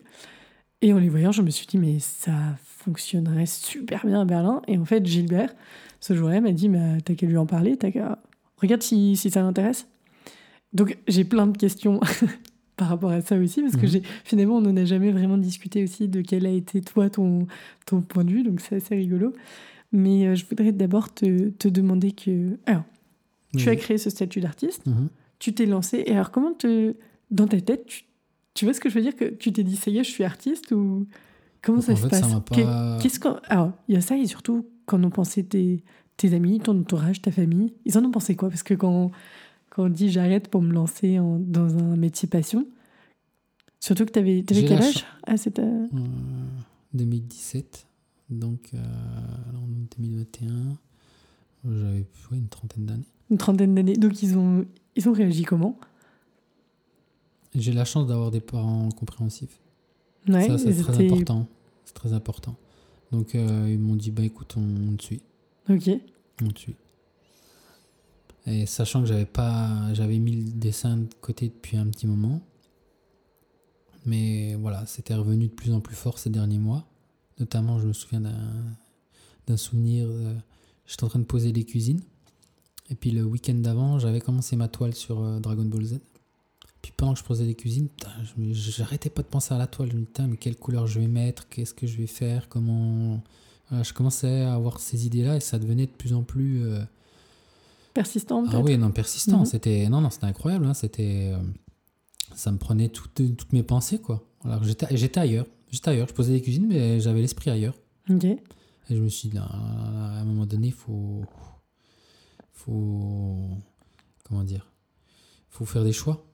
Faut faire des choix. Là, voilà, t'es pas bien. Enfin, t'es pas bien. T'es, pas, on va dire, t'es pas à ta place. Mhm. Parce que j'avais vraiment cette impression-là de pas être à ma place dans cet ancien job-là.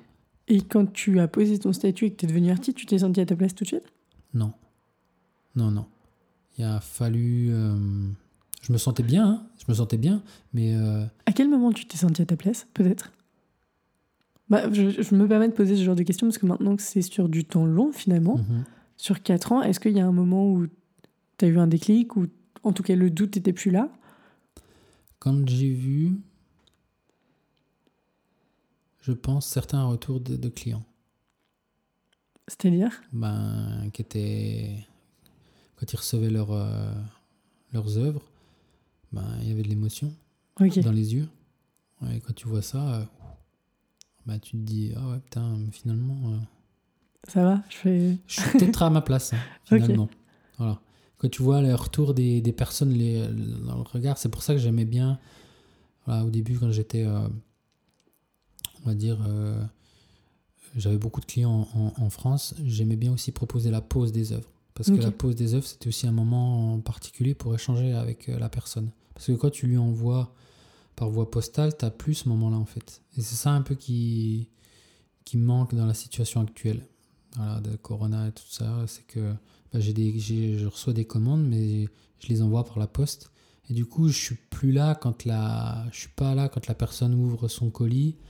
C'est un moment, tu vois. Enfin, quand euh, je me souviens quand j'allais, livrer, j'allais poser gratuitement les œuvres euh, chez la personne.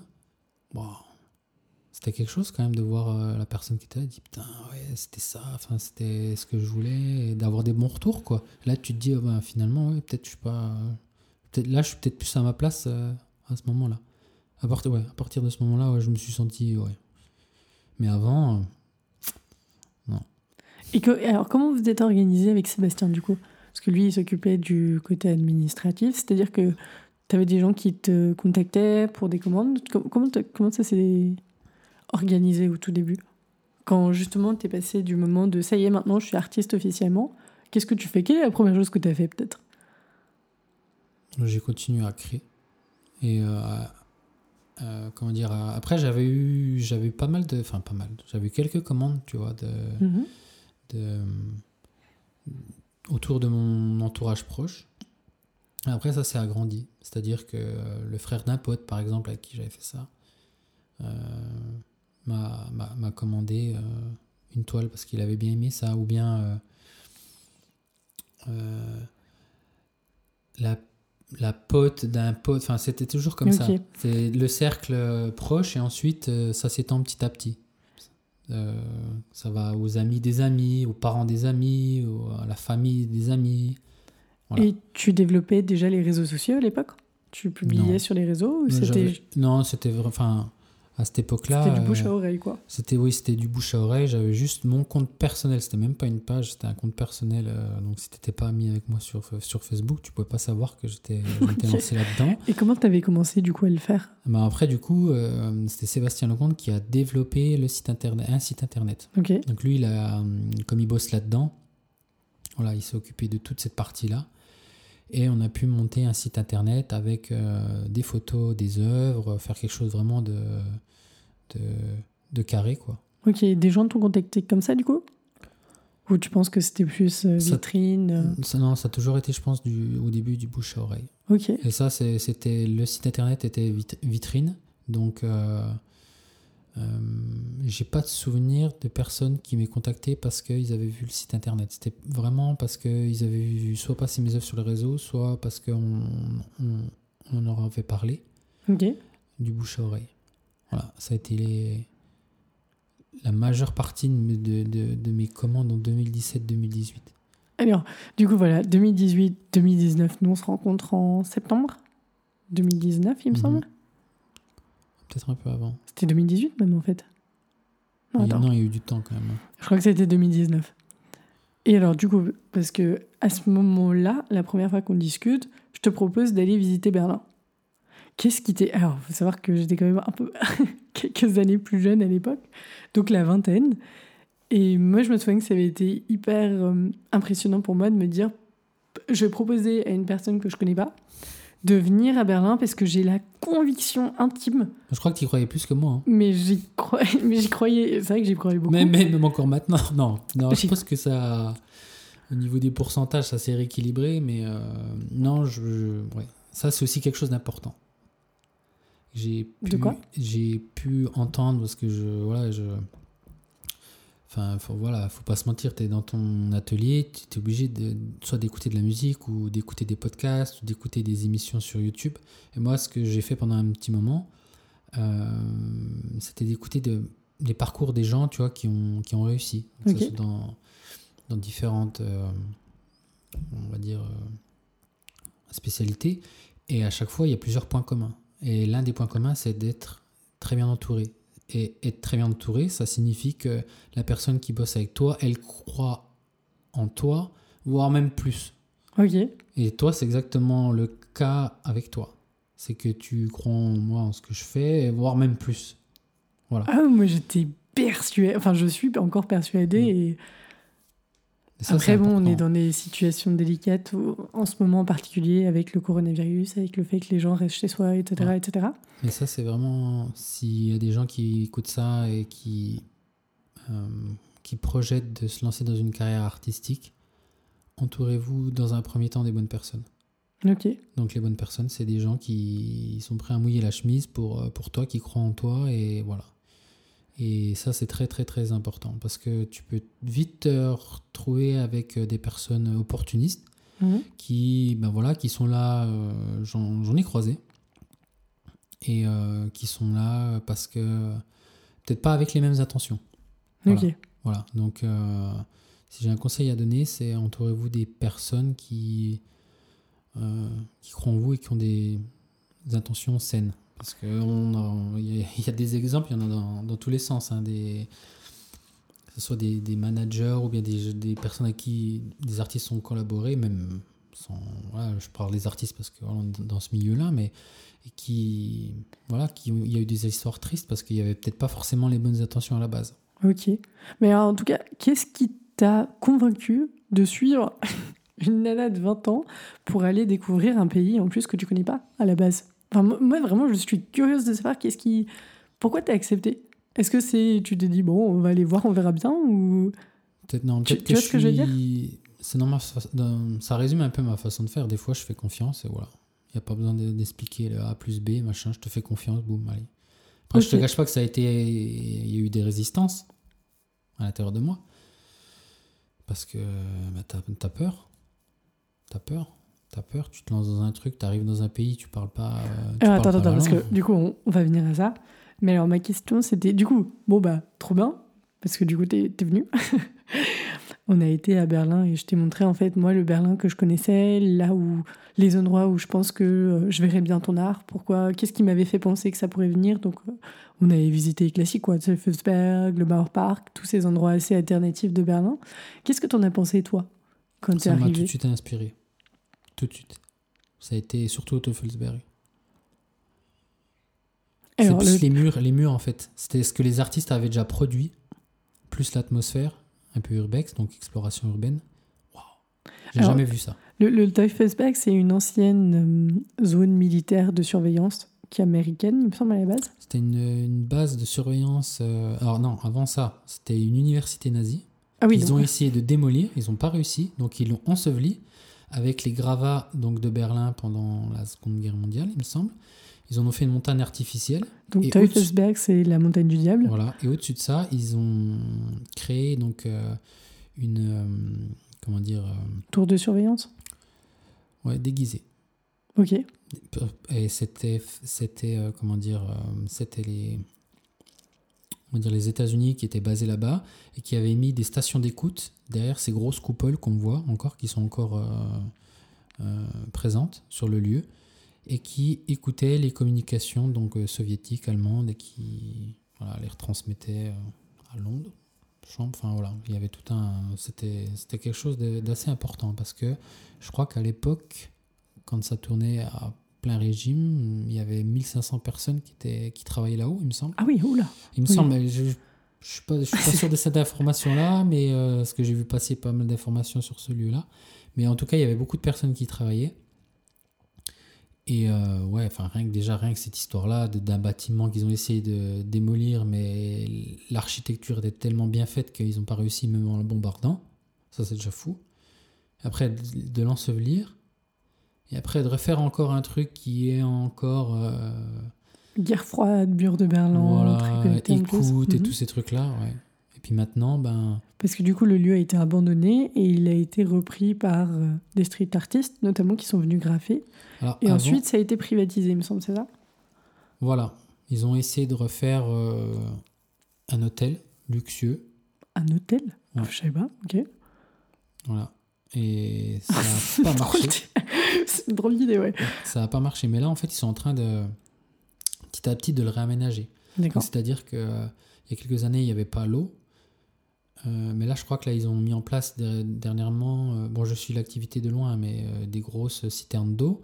Après, il va y avoir le chantier de l'électricité parce qu'il n'y a pas, ou qu'à certains endroits du bâtiment où il y a l'électricité. Et je sais qu'un des projets dans le futur, ça serait euh, de créer des studios pour les artistes euh, pour qu'ils viennent ben, voilà, justement s'exprimer, qu'ils ont un espace pour, euh, pour s'exprimer. Puis c'est vrai que là-haut, il y a une énergie particulière. Et en discutant avec un des membres du staff, il m'a expliqué qu'en fait, celui-là, en fait, il... c'est pas par hasard qu'il y a eu tous ces, ces épisodes à celui-là, parce que c'est un lieu qui est au niveau de l'énergie, qui est particulier, et euh, qui est aligné si tu regardes bien avec Alexanderplatz, en fait, euh, quand tu es, sur Berlin, en fait, pour aller au Teufelsberg, c'est toujours Ouais, c'est tout droit, ouais. tout droit. Mhm. Et en fait, euh, ça correspond à des points énergétiques. Il m'avait expliqué ça. Et euh, je ne pourrais plus le retranscrire. euh, Il me l'avait vraiment bien expliqué. Là, je suis désolé pour les explications qui sont pas terribles. Mais en tout cas, c'est un lieu avec une énergie particulière. C'est vrai que quand tu vas graffer là-bas, moi, j'avais pas ressenti la fatigue de la même manière. Ok, faut y aller, hein, c'est absolument extraordinaire comme endroit de Berlin. Ouais. Et si je me trompe pas, du coup, quand on y avait été visité, on avait rencontré l'un des mecs qui s'en occupait et tu avais eu, assez rapidement en montrant ce que tu faisais, une proposition pour venir graffer là-bas, non? Ça, Voilà, ça C'est bien s'est ça, hein? passé comme ça. Voilà. C'est-à-dire que on était venus donc les deux, euh, et puis on avait, je sais pas si tu te souviens, rappelé un petit, Si je me souviens, ouais. un petit extrait d'une peinture sur MDF. Donc un portrait Voilà. en petit format sur MDF. voilà. Et du coup, euh, en discutant avec un des membres du, du Teufelsberg, euh, voilà, on a demandé l'autorisation si on pouvait venir peindre un peu plus tard. Parce qu'à cette époque-là, je ne maîtrisais pas le spray. Et il a tout de suite accroché sur le style, il a dit ok vas-y, n'y a pas de souci, tu viens, euh, voilà, je te donne mes coordonnées, et puis euh, quand tu es prêt, tu, tu viens. Voilà. Ça s'est fait comme ça. Et après, c'était euh, en avant l'aventure. Et alors, du coup, tu as été. Alors, parce que tu parles pas allemand Non. À l'époque, tu n'avais pas un bon niveau d'anglais Enfin, non, j'avais un, j'avais un niveau zéro en Ou anglais. tu, tu parlais pas anglais Non, il faut dire ce qu'il y a. Je parlais pas anglais. Et qu'est-ce qui t'avait, du coup. Qu'est-ce qui fait que tu t'es dit j'y vais quand même? Parce qu'en plus, tu connaissais personne en Allemagne. Non, je connais connaissais personne. J'ai première expérience internationale. Je pense que hum, bah, c'est déjà le soutien de l'en- de l'entourage qui, croyait aussi en ce projet-là, la confiance en toi, la confiance en, Gilbert. Voilà, après, euh, c'est clair, j'étais pétrifié. hein. Je me souviens de la première arrivée, euh, ça je te l'ai jamais dit, mais. ouais, ouais. Quelques larmes qui ont coulé, hein, à l'aéroport à ta gueule. hein. J'ai pas honte de le dire. hein. Même si je fais le mec euh, rustique comme ça, pas rustique, mais dur au premier abord, froid. Bah oui, il y a des larmes qui ont coulé hein, quand je suis arrivé à, à l'aéroport. Dire putain, mais qu'est-ce que, qu'est-ce que je fous là? Euh, Mais moi, je suis comme ça. Et la, C'est- et la vie quotidienne, elle t'a plu? Tu vois ce que je veux dire? Enfin, Je veux dire, Oui, parfois tu voilà. pars et c'est trop, le, le choc culturel est trop violent. Est-ce que là, ça a été peut-être plus Non. simple ou... Ici, non, après, il y a, oui, il y a- il y aussi cet aspect-là. Je suis pas parti non plus à la guerre. hein. Je suis parti dans un pays. on est- enfin, voilà, il y a une super ambiance ici sur Berlin. Très années 80-90 et euh, sans a priori. Mhm. Très libre et alternatif. Et euh, je pense que ça matchait aussi bien avec ma, ma personnalité. Et du coup, je me suis senti rapidement à l'aise au sein de la ville. Donc, euh, voilà, ça. Mais ça a mis du temps, ouais, comme tout. hein. Est-ce que tu as, rencontré des gens rapidement? Tu as réussi à te faire un groupe de... Non, parce que peut-être déjà à la base, je suis quelqu'un de solitaire. Et dans, dans un deuxième temps, on va dire que c'était pas la priorité du moment. La priorité du moment, c'était déjà à la base trouver un logement, trouver Mhm. un endroit où, tra- où travailler. Et ensuite apprendre l'anglais. Ok. Et, en- et- et en même temps, perfectionner ton, ton, ton art. Et surtout, j'avais un gros challenge, c'est quand je suis arrivé sur Berlin, je ne savais pas graffer. J'avais jamais empoigné un spray. Donc ça, 2019, avril 2019. Et donc, du coup, là maintenant, tu fais beaucoup de prêts? Enfin, en tout cas, tu J'essaye d'en faire régulièrement. T'en voilà. régulièrement. Voilà.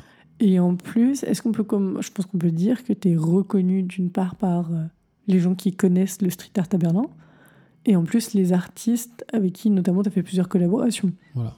Je commence, voilà. On va dire, euh, j'ai passé un an à graffer dans des lieux abandonnés, quasiment, régulièrement, pour euh, justement arriver à proposer quelque chose de correct. Parce que ce qu'il faut savoir, c'est qu'à Berlin, le niveau du de street art est très élevé. Donc, euh, moi, j'aime quand même bien le challenge. Et du coup, quand je vois certaines pièces, même encore maintenant, je suis fasciné. Et je me dis, ok, ben voilà, il y a encore du boulot à faire pour arriver à proposer euh, quelque chose à la hauteur de, de cet artiste-là. Parce qu'il y a vraiment des murs fantastiques ici sur Berlin, dans tous les styles. Donc, euh, donc voilà, et c'est très stimulant. En fait, c'est ça, il faut se retrouver dans un environnement, être bien entouré, se retrouver dans un environnement stimulant, donc dans ta branche. Mhm. Euh, je sais pas, moi, tu fais du sport, ben voilà, c'est pour ça qu'il y a des centres de formation. Avec euh, les jeunes, je prends le foot par exemple, où là, tu as la crème de la crème qui s'entraîne au même endroit. Et ben, le... J'aime bien faire les parallèles avec le sport, parce que je trouve qu'il y a beaucoup de, de ponts, et euh, ben, ici, c'est un peu.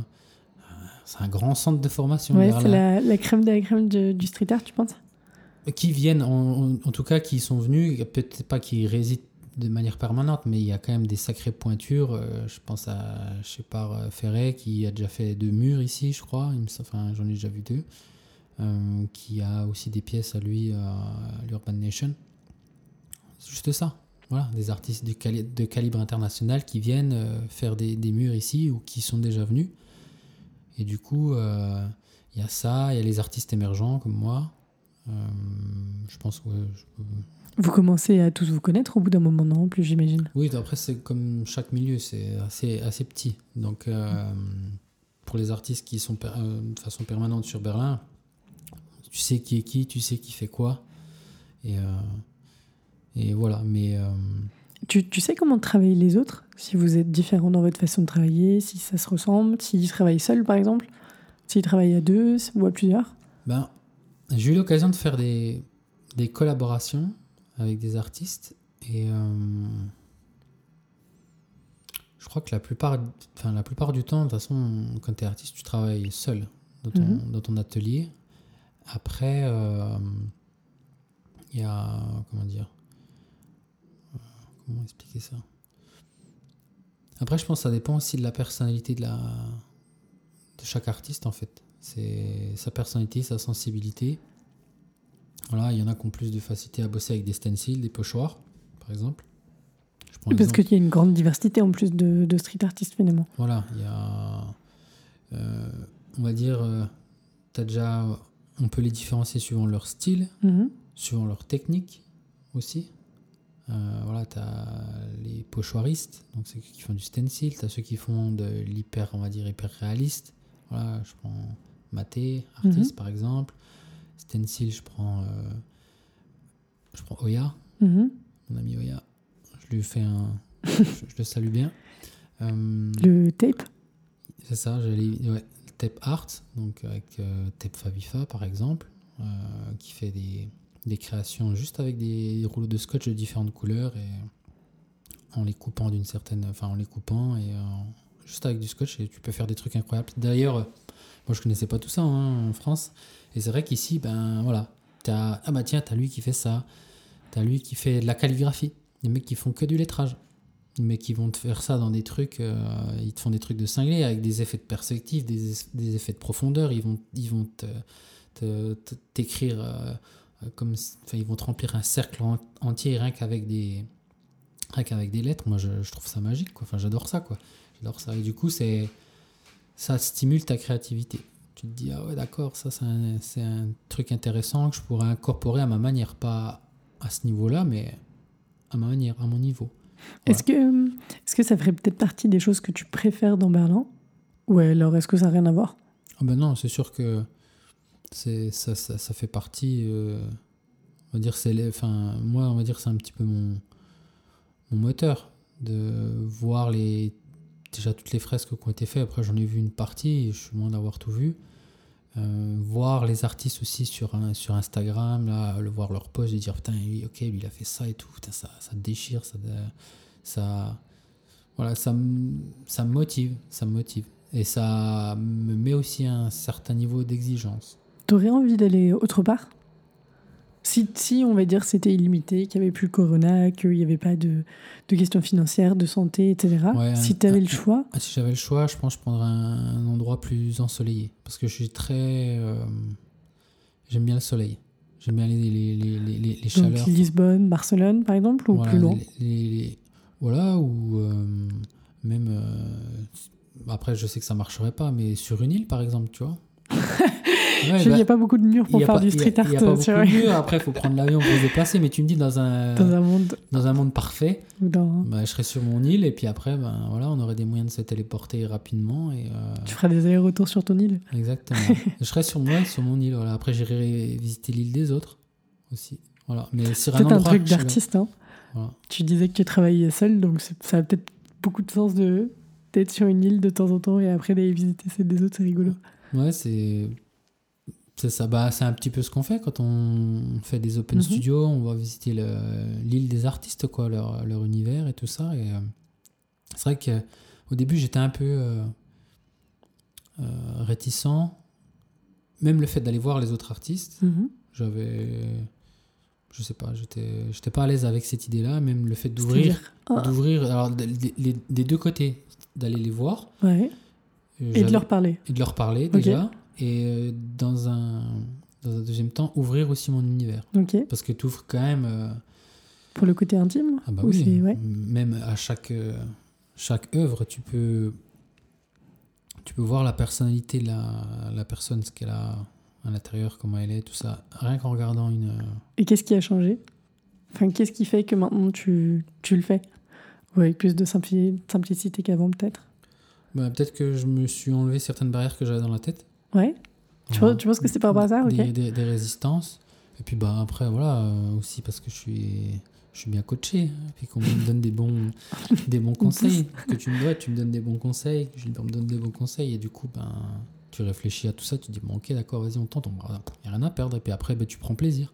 Là, dernièrement, j'ai eu l'occasion de rentrer dans le studio de Dir Berlin. Donc, c'est un artiste euh, qui est facilement identifiable. Vous avez, il a son logo, en fait, c'est deux. Euh, chevreuil ou biche, plutôt biche, Euh, parce que je me souviens, il m'a raconté une anecdote comme quoi euh, il s'était fait chambrer sur son, sur son logo.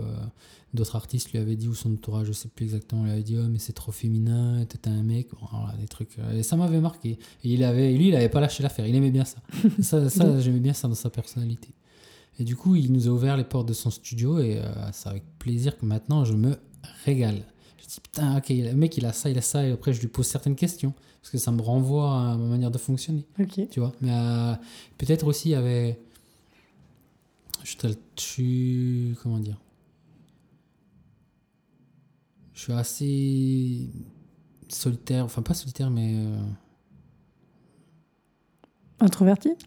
Pas introverti, mais euh, je sais pas comment expliquer ça avec des. avec des- J'ai du mal, on va dire, d'aller euh, vers les gens comme ça. Euh, Je suis Ok. pas quelqu'un qui est très expressif au premier abord. Mais après, une fois que c'est débloqué, euh, c'est cool, tu vois. Mais euh, non, j'ai toujours euh, cette barrière. Discret. Voilà. Je suis discret. Je suis discret. J'aime bien ce mot. Discret, ça me va bien. Ok. Ben, au premier abord. Voilà. Je me Et attends. discret. Maintenant que ça fait 4 ans, 4, presque 5 ans, Mm. que tu es du coup artiste officiellement, Ouais. est-ce que tu pourrais. euh, Parce qu'il y a eu quand même des gros changements. Du coup, il y a eu ce déménagement en Allemagne. Enfin, ce déménagement, le fait que tu viennes en tout cas de façon régulière en Allemagne. Le fait aussi que tu as des commandes maintenant qui ont été faites de façon internationale. Mhm. Parce que tu as des œuvres qui sont aux États-Unis, en Mhm. Allemagne, en France. Il y a d'autres pays? Euh, En Suisse. En Suisse aussi? Mhm. Quels auraient été. Est-ce que tu saurais dire les quatre, pas les quatre, mais alors des grands changements qu'il y a eu, des choses que tu as notées, des apprentissages que tu as eu peut-être sur les dernières années quand tu regardes rétrospectivement? Ouais, c'est ouais, riche ça comme question. Ouais. Est-ce qu'il y en a eu? tu, tu peux en prendre euh, peut-être une ou deux Pour donner une idée en fait à des gens qui eux ne sont pas artistes, Mhm. Quel est le genre de. Parce que tu quand tu fais un travail salarié, régulier, ou c'est la même chose, ou de l'exécution, et puis tu Mhm. progresses pour passer à manager, ce genre de choses, j'imagine que c'est complètement autre chose qu'être un artiste à ton compte, partir dans un, autre pays, au moins de façon très régulière, t'intégrer à la culture, découvrir l'environnement, et développer aussi ton art par rapport à ça. En plus, en, en étant dans le monde actuel, donc t'habitues aux nouvelles technologies. Je parle de ça parce que maintenant, il y a ton compte Instagram, ton site internet, ton compte Facebook, etc. Euh, Bonne question. Hum. Ou alors peut-être Les sur... grands changements, ça c'est. C'est alors... plus, plus en fait à l'intérieur de toi les changements. Ouais, Euh, Il y en a eu tellement. Enfin, il y en a, oui, non, je pense que euh, j'en discute souvent, soit avec Nico, mon frère, ou euh, même avec des amis proches. euh, je leur dis putain, mais j'ai plus appris ici en deux ans que peut-être en 30 ans euh, Ouais. en étant en France, quoi. Parce que là, t'es livré à, enfin, t'es livré à toi-même et puis t'es. Faut que tu te débrouilles, là. hein. Faut que tu te débrouilles. Donc, euh, bah, il y a eu. Je sais pas, je sais pas par quoi, par quel bout commencer. donc ça va, ils sont... c'était une bonne, bonne décision d'aller à Berlin. Bien sûr, ouais, c'était de toute manière à chaque, à chaque fois que tu fais, euh, si ça peut, voilà, aller un petit peu dans, dans le sens de, de ton podcast pour inspirer des gens, une fois que tu sors de ta zone de confort, parce que c'était ça, parce qu'on m'a mis des, des coups de pied au cul pour que je sorte de ma zone de confort, et c'est ce que j'ai fait avec plus ou moins de résistance. Et dès une fois que tu sors de ta zone de confort, bah, tu te rends compte que ah ouais putain mais je suis capable de réaliser ce genre de choses. Je suis capable de faire ça. Mais si tu tu restes chez toi et puis que tu le fais pas, euh, voilà. Et puis après, bah, quel que soit le résultat, on s'en fout en fait parce que tu toi tu l'auras fait et puis t'auras. Moi j'ai gagné des trucs en expérience que euh, si j'étais si j'étais pas sorti de ma zone de confort, jamais j'aurais gagné. On va dire c'est je reviens aux jeux vidéo, mais jamais j'aurais gagné ces Mhm. ces bonus-là, c'était les points d'XP. Tu vois, tu as des points Ouais. d'expérience dans les jeux vidéo. Ben là, j'ai gagné des points d'expérience. Ok. J'ai gagné des points Ah, d'expérience. attends, mais- juste pour revenir sur la, la zone de, de confort. Ouais. J'ai lu quelque part que euh, finalement, c'était pas sortir de sa zone de confort, mais sortir de sa zone de connu pour aller vers sa zone de confort. Et je trouvais ça pas mal de, le, Sa, zone de. de connu Mhm. pour aller vers sa zone de confort. Et en fait, on pense que c'est Ah. ta zone de confort. Et en fait, non, c'est une zone de connu. T'es pas, t'es pas forcément confortable dedans.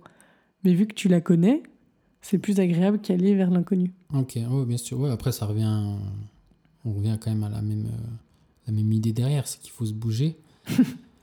et que bah, si tu te bouges et puis que tu oses faire des choses et que tu, tu, tu penses pas au regard des autres, parce qu'il y a cette idée-là aussi, tu vois, qu'est-ce que vont penser les autres de moi Euh, Surtout quand tu es artiste, surtout quand tu crées, c'est Même important. quand tu es à Berlin Parce qu'on parle, vu qu'on dit que souvent Berlin, c'est plus libre, où il y a moins de regards, etc. C'est plus par rapport aux créations que je dis ça. Ok. Tu vois, euh, qu'est-ce que vont penser les, les autres? Parce que ça aussi, ça, voilà, ça c'est quelque chose d'important que j'aimerais bien parler. C'est-à-dire que tout au début, je faisais des créations, enfin, je, je pense, hein, euh, en me disant, est-ce que ça va plaire aux... euh, est-ce- Je vais faire ça parce que je sais que ça plaît de manière générale aux gens. Ok. Puis après, tu inverses le truc. Tu te dis, non, mais attends, non, je fais ça parce que ça, ça me plaît. Là, j'ai envie de dessiner un lion parce que ça me plaît. J'ai envie de faire ça maintenant.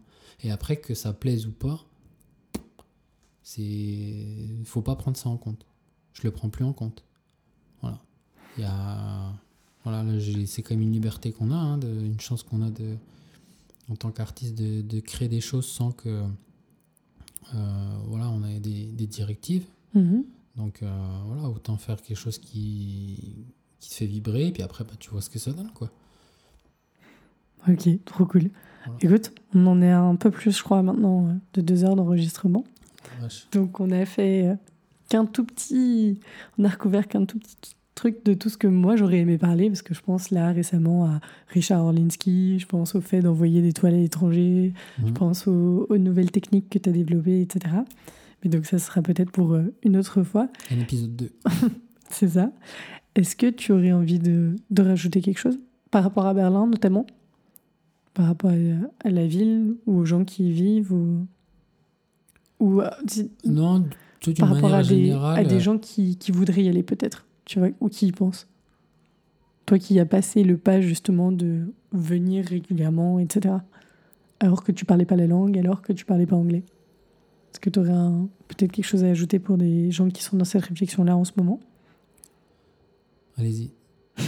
non, mais c'est simple, mais il n'y a pas besoin de- de- d'épiloguer. Franchissez le pas, et puis vous verrez bien. Parce que il n'y a que comme ça que tu verras euh, ce qui peut se passer. Si tu, tu, tu es là, tu t'hé- t'hésites, et puis tu, t'es- t'es- parce que là, ça, ça a été aussi un de mes problèmes. D'être trop dans la réflexion, tu es dans la réflexion, puis finalement, pas tu dans fais plus rien. tu fais plus rien. Là, j'étais le champion là-dedans. Donc, euh, non, il faut. Allez-y, quoi.